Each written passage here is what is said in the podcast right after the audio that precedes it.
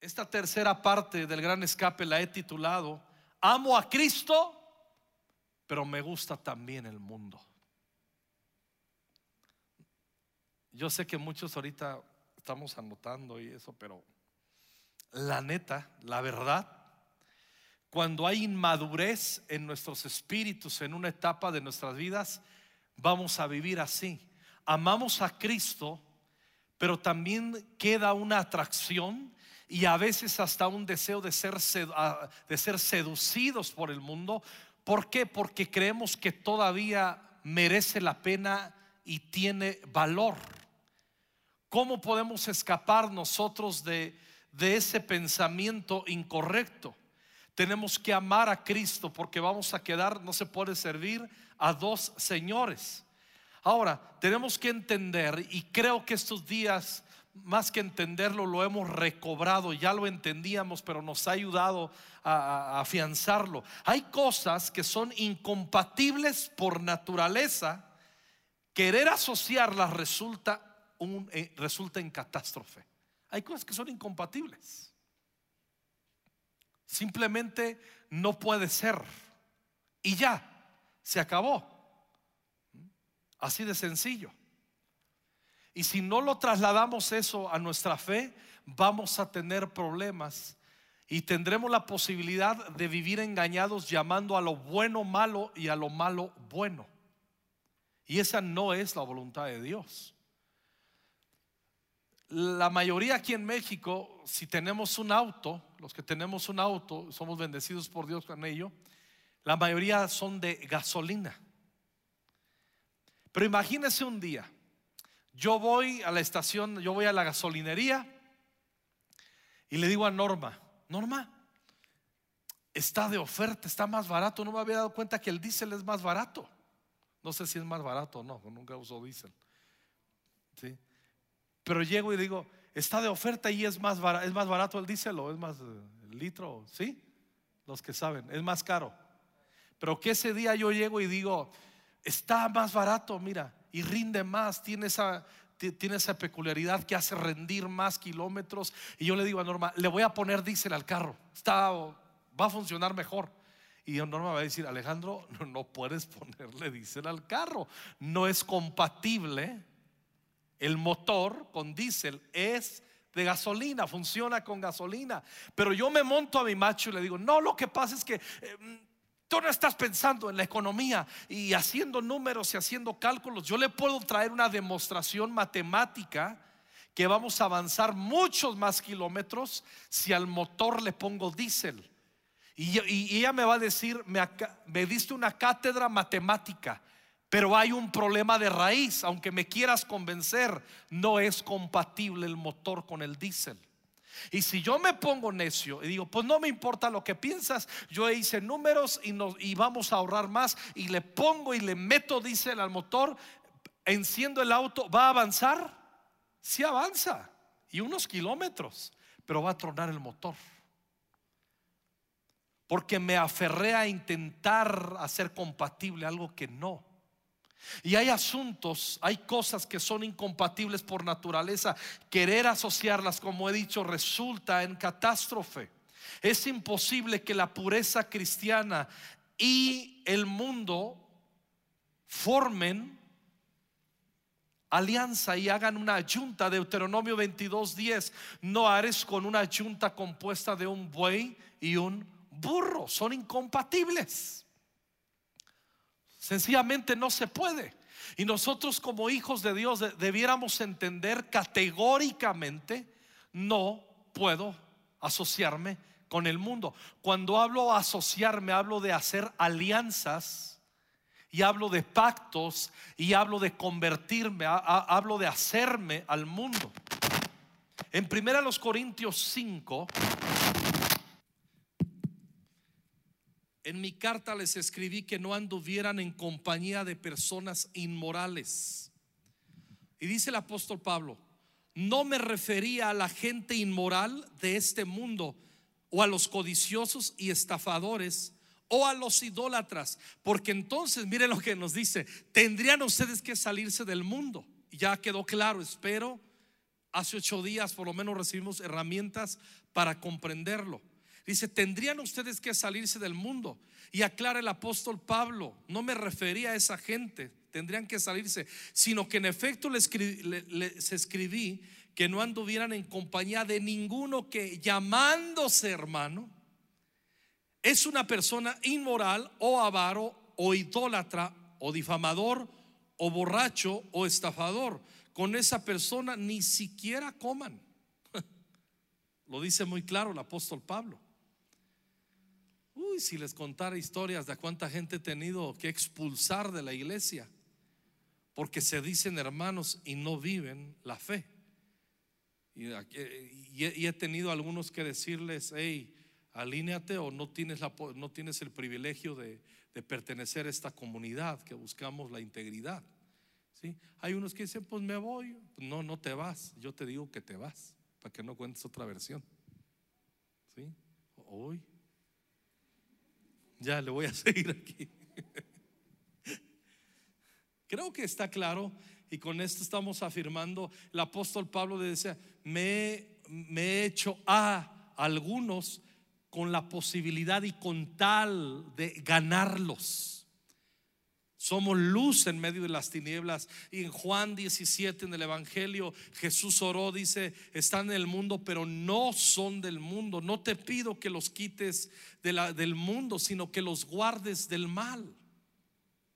Jesús nunca, nunca estuvo pidiendo que, eh, ya, ¿para qué lo digo? Ahorramos tiempo.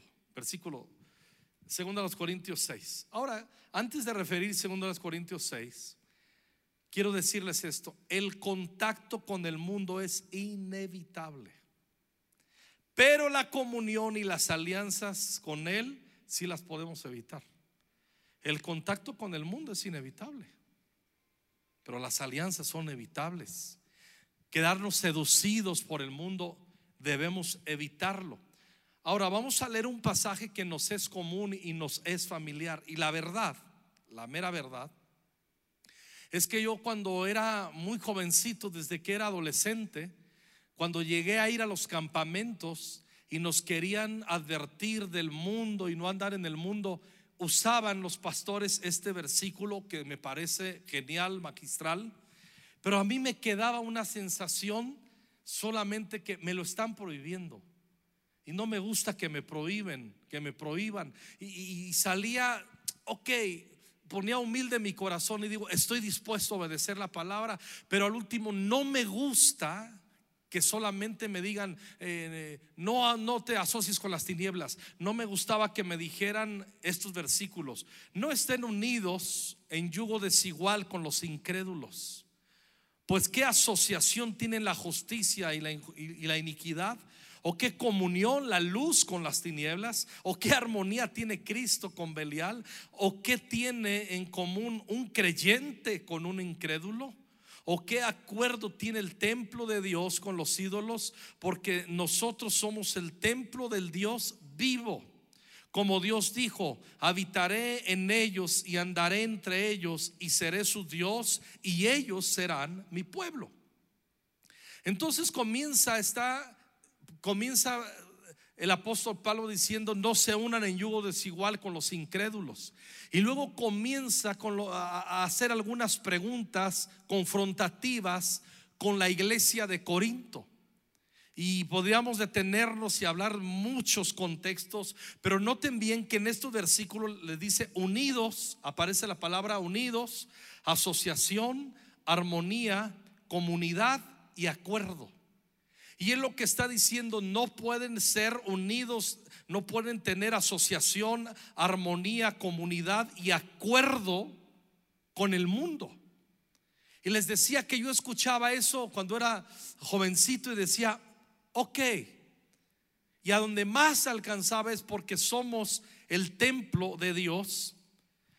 Pero esa sensación estoy seguro que la estoy diciendo y muchos de ustedes en su corazón dicen, pastores, que a mí me parece igual. Siento como que... ¿A, cuánto les pasaba antes de ser cristianos que les hablaban de Cristo y ustedes decían, no, no voy a la iglesia porque ahí me prohíben?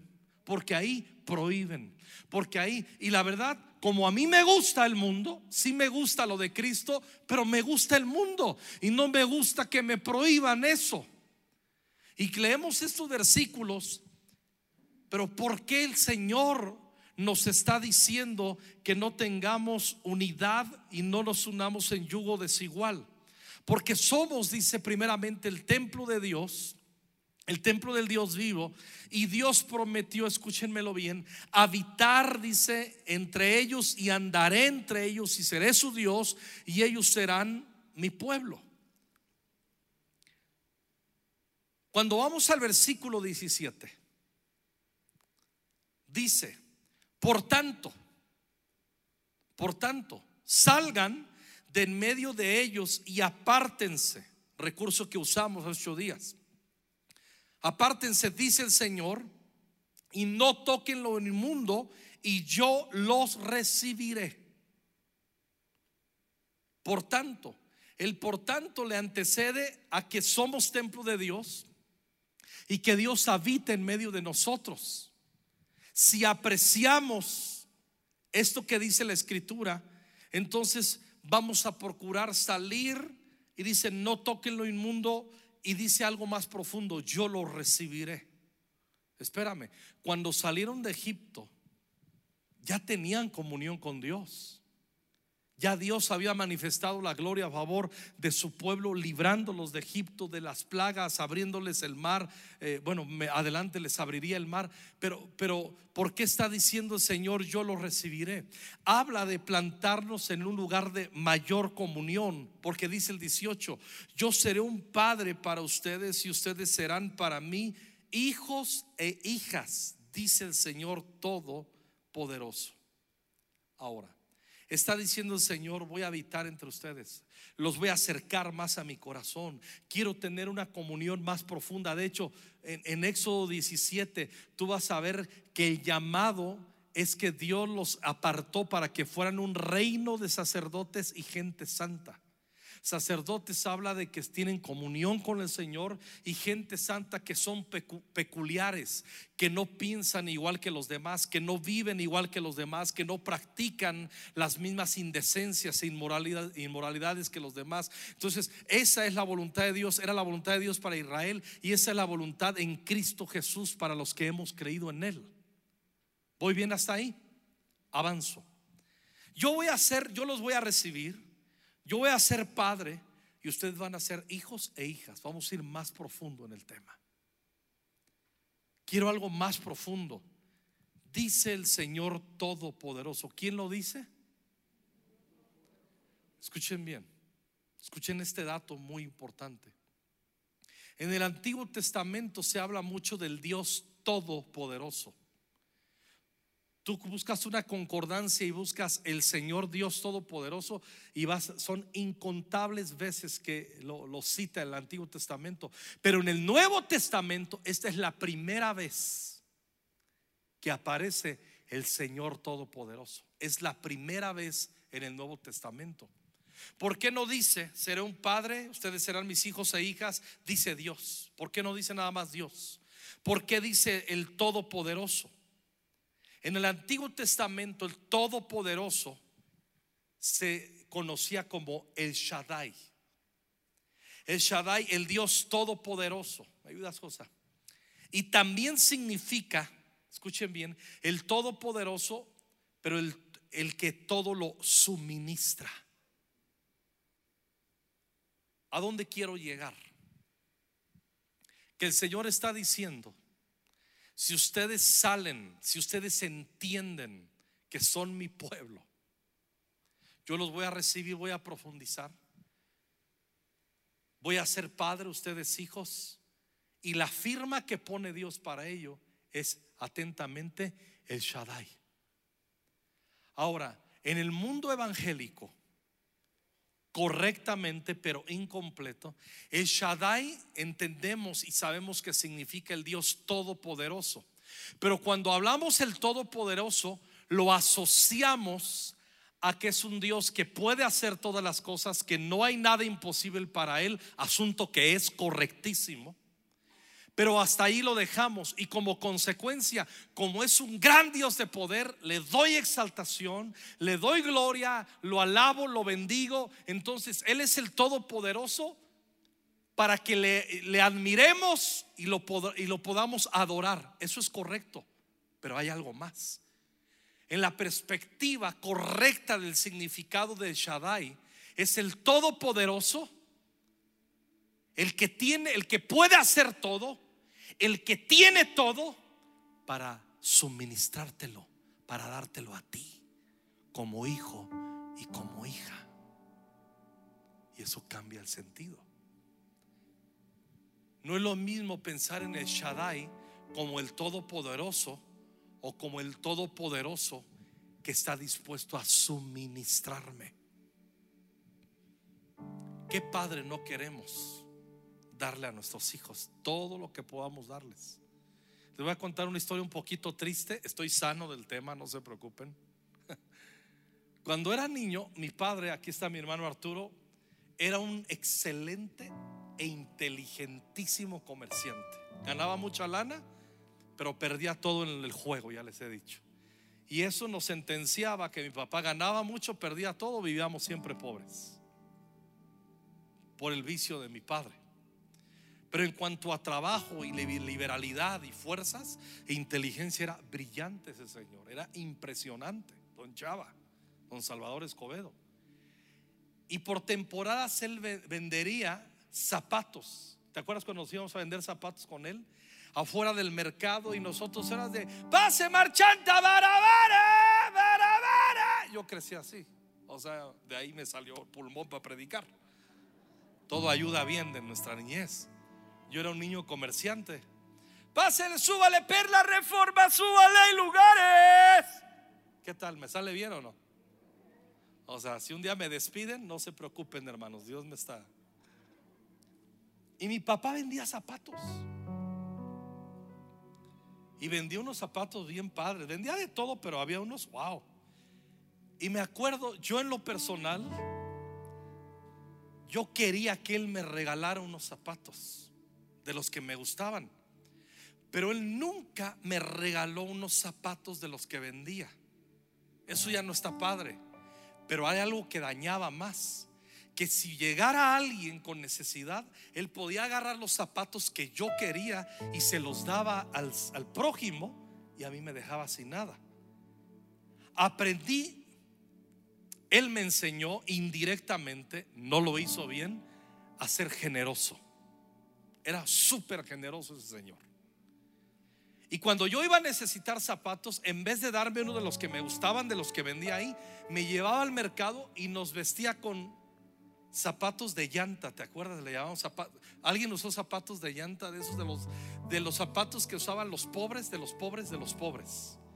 Toda mi niñez yo crecí con esos zapatos. Imagínense, yo era el niño más guapo de la clase y el más inteligente. No, de veras. Bueno, ya, lo de inteligente déjenlo atrás. Y me daba una vergüenza usar esos. Y si, me gustaba una, una niña, no podía porque tenía complejos y tenía que esconderme porque no me gustaba que vieran mis zapatos tan horribles. Los zapatos más feos y mi papá vendía unos bien lindos que no era capaz de dármelos. Se pasó el viejo. No, la verdad ya lo perdoné. Pero Dios no es así. Dios no es un padre así. El Shaddai no es así.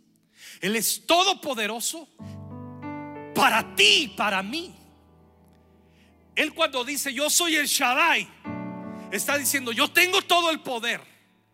Yo puedo hacer todo lo que tú no puedes y yo lo puedo hacer a tu favor. No te va a pasar como a mí con los zapatos con Dios. Él es un padre que te ama. Él es un padre que vela por ti. Y lo que Dios está diciendo, yo quiero que ustedes me experimenten como hijos, como hijas. Pero quien lo firma es el Shaddai, el Todopoderoso que quiere suministrarte lo que necesita tu espíritu, tu alma, tu cuerpo. Necesitas inteligencia, pídemela, yo te lo doy. Necesitas que te libre de tus enemigos. Yo te libro de tus enemigos. ¿Qué necesitas? Soy el Todopoderoso, soy el Shaddai. La raíz Shah de la palabra Shaddai tiene la connotación de seno materno, el cual representa provisión, cuidado y que en Dios tenemos todo lo que necesitamos. Entonces ya entiendo el contexto cuando dice, no os unáis en yugo desigual con los incrédulos. No es que Dios me está queriendo privar de algo. Es que Dios me quiere trasladar a una posición donde yo le experimente en sus herencias, en su amor, en su paternidad, en su gloria, en su provisión y que yo pueda entender que tengo en Él todo lo que necesito. Quien no sale del mundo es porque se siente inseguro en Dios. Quien conoce en más profundidad al Señor va a decir lo que cantamos, si te tengo a ti. Si te tengo a ti, lo tengo Cántalo. todo.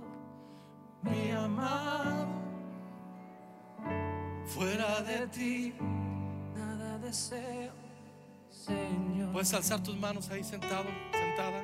Si te tengo a ti, lo tengo todo. Mi amado, mi tesoro, fuera de ti, nada deseo, Señor. ¿y sabes qué sucede? Ya no es una canción nada más. Se convierte en algo vivencial. Cuando Dios dice, no toquéis lo inmundo, salgan de ahí. No es que Dios te está queriendo privar de algo que te va a llenar. ¿Por qué Dios nos habría de quitar algo que nos edificara? ¿Por qué Dios nos habría de probar diciendo, sal de ahí? ¿No nos unimos en yugo desigual con los incrédulos? Porque entonces no podríamos experimentarle como el Shaddai.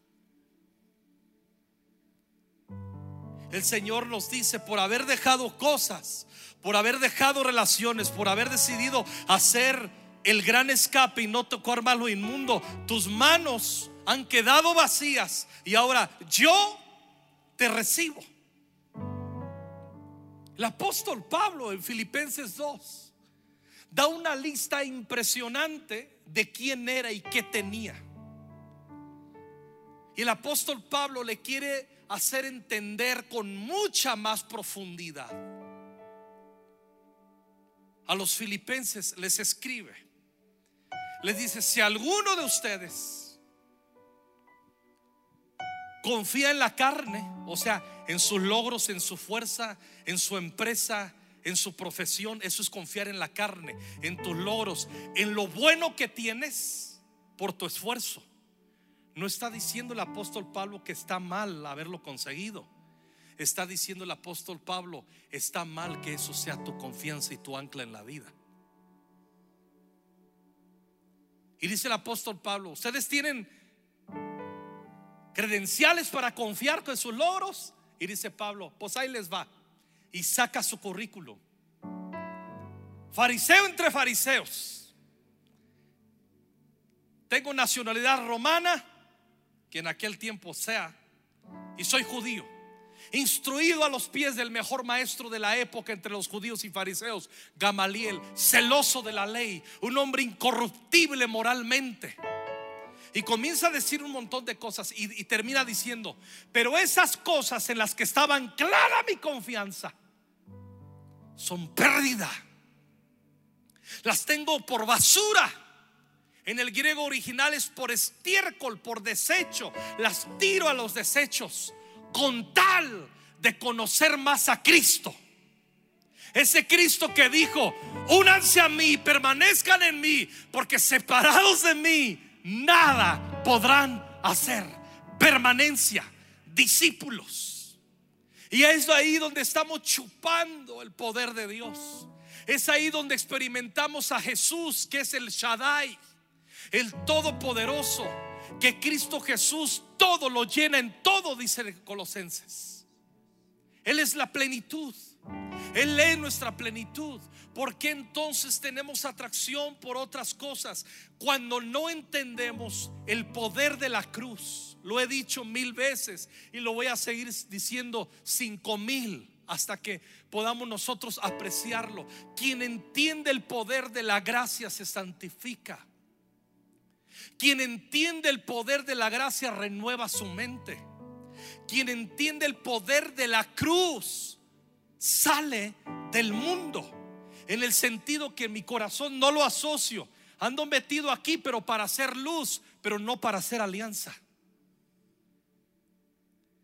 Muchos no logran percibir ni disfrutar la excelencia del Señor, pues aunque se acercan a Él, todavía tienen demasiado aprecio por cosas que debieron aborrecer desde que fueron rescatados por su amor. ¿Se acuerdan? Hace, hace 15 días, eh, eh, el gran escape, les dije, salieron de la Pascua y les dijo, coman la Pascua con zapatos, con vestido y con bastón. Porque entendemos luego de nuestra gran salvación, viene nuestro gran escape. No por cobardes, sino porque entendemos que nos vamos a encontrar en el desierto con el Shaddai, con el que nos va a dar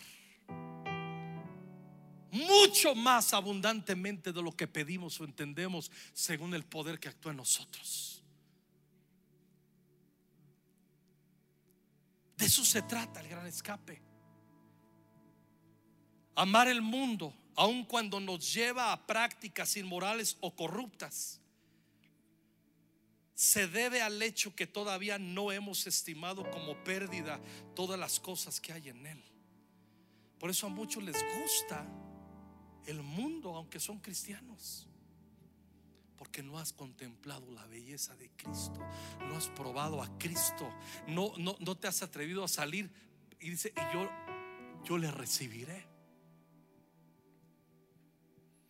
Pastor, ¿a ti no te atrae el mundo? Claro que me atrae el mundo. Claro que me atrae el mundo. Pero no me dejaré dominar, hablamos hace ocho días. A todos nos podrá parecer atractivas algunas cosas del mundo o muchas. ¿Qué importa si algunas o muchas? El asunto es que no nos podremos dejar seducir ¿Y qué es lo que nos ayuda? ¿Qué es lo que nos da la victoria? Segunda a los Corintios 7:1 y terminaré con ello. El apóstol Pablo dice aquí, por tanto, amados, que es el siguiente versículo, el 6:18 termina y entra el 7:1. Aquí están divididos, pero realmente están de corrido. Por tanto, amados, teniendo estas promesas. ¿Cuáles promesas? Las del capítulo 6, versículos 14 en adelante, 18 y 19, esas que leímos. Que Él es nuestro Padre, que Él nos recibe, que Él es nuestro Dios todopoderoso, que Él es nuestro Shaddai. Teniendo esas promesas, siendo que Dios te está diciendo, esas son las promesas, limpiémonos de toda inmundicia de carne y del espíritu. Ah, ahora entiendo por qué dice no os unáis en yugo desigual con los incrédulos. No es una restricción absurda. Es un consejo para vida. Es un consejo para bendición. Quien no lo entiende lo ve como una prohibición. No, yo no, o sea, si me gusta ir a la iglesia, ah, está bien chido, ¿no? Está padre, ¿no? Cantan bien chido, tocan bien chido. O sea, el ambiente está padre. Y el pastor es medio gruñón, pero pues cae bien de repente, ¿no? O sea, está bien, está bien, o sea, dos, tres. Está bien. Pero no, eso que me van a prohibir. Espero que lo estés entendiendo. No te prohibimos nada. El Señor te ofrece que aquello de lo cual no te quieres desvincular, te está prometiendo, si lo dejas, vas a conocer que soy tu Shaddai, el que tiene todo el poder y te proveo lo que necesitas y no tendrás que andarlo buscando allá afuera. ¿Quién dice que el cristianismo es aburrido? Los ignorantes, los que no han experimentado a Cristo. Limpiémonos de toda inmundicia de carne y del espíritu, perfeccionando la santidad en qué? En el temor del Señor. Conclusión. Concluimos que no se logra salir del mundo, escúchenlo bien, no se logra salir del mundo con una serie de reglas que nos ayudarán a discernir qué es el mundo y qué no es el mundo. Se trata de apreciar a Dios como padre, como papá y vivir apegado a Él y así descubrir la plenitud que tenemos en Él. La santidad y el desapego al mundo es un fruto del respeto y temor reverente al Señor por encima de listas de reglas que cumplir. Cuando nosotros estamos, ¿y, esto es pecado? ¿Y esto no es pecado? No entiendo. Mira, la Biblia dice, habla de Jesús, has amado la justicia y aborrecido la maldad. Amar la justicia y aborrecer la maldad es vivir en la expresión del temor de Dios, ¿sí o no? Eso es temer a Dios. ¿Qué es temer a Dios? Amar la justicia y aborrecer la maldad. Con el temor de Dios el hombre se aparta del mal, dice la escritura. Entonces dice, has amado pues la justicia y aborrecido la maldad, por lo cual, recompensa, te ha ungido Dios, el Dios tuyo, con óleo de alegría más que a tus compañeros, te ha ungido Dios. Y luego el apóstol Juan dice, no tienen necesidad de que nadie les enseñe las cosas, todas las cosas, porque la unción misma es la que les capacita para enseñarles las cosas. No está diciendo que no necesitamos pastores y maestros. Está hablando que la unción en el día a día, en la vida experimental, en la vida cotidiana, la unción nos enseña. La unción nos dice, esto no es del Señor. Esto glorifica a Dios, lo practico. Esto no da gloria a Dios, salgo de ello. Es la unción, pero la unción es la recompensa al temor de Dios. La unción es la recompensa por haber temido a Dios. Quien no teme a Dios no recibe unción. Quien no tiene la unción no tiene discernimiento y siempre, eh, eh, ¿cómo? ¿Y qué, en qué termina? Cuando no hay unción, nuestras vidas terminan funcionando así. Hay de los que lo malo llaman bueno y a lo bueno malo. Y ahí termina la historia. Y esa no es la voluntad de Dios. Entonces nos santificamos para tener una relación más profunda como padre. Y nosotros como hijos, Él como padre, nosotros como hijos. No es una prohibición necia. Por eso la santificación del creyente tiene que ver con el temor de Dios. Y el temor de Dios hace que entren en operación la palabra, hace que entre en operación, gracias, el respeto al Señor. Y la unción nos enseña. ¿Cómo nos damos cuenta que estamos madurando nuestra fe? Muy sencillo. ¿Cuánto está sentado el Señor, el temor del Señor en nuestros corazones? La mayor evidencia de una vida ungida, temerosa, ungida es la, vi- es- la vida del temor a Dios. No hay lecciones de cómo temer. Tememos cuando lo contemplamos. Porque cuando tenemos comunión con el Señor, wow, entendemos que es un Dios de gracia. Pero entendemos que es un Dios temible y terrible también. Y entonces decimos, oh, Señor, te voy a temer. El temor de Dios protege nuestro corazón de la mundanalidad.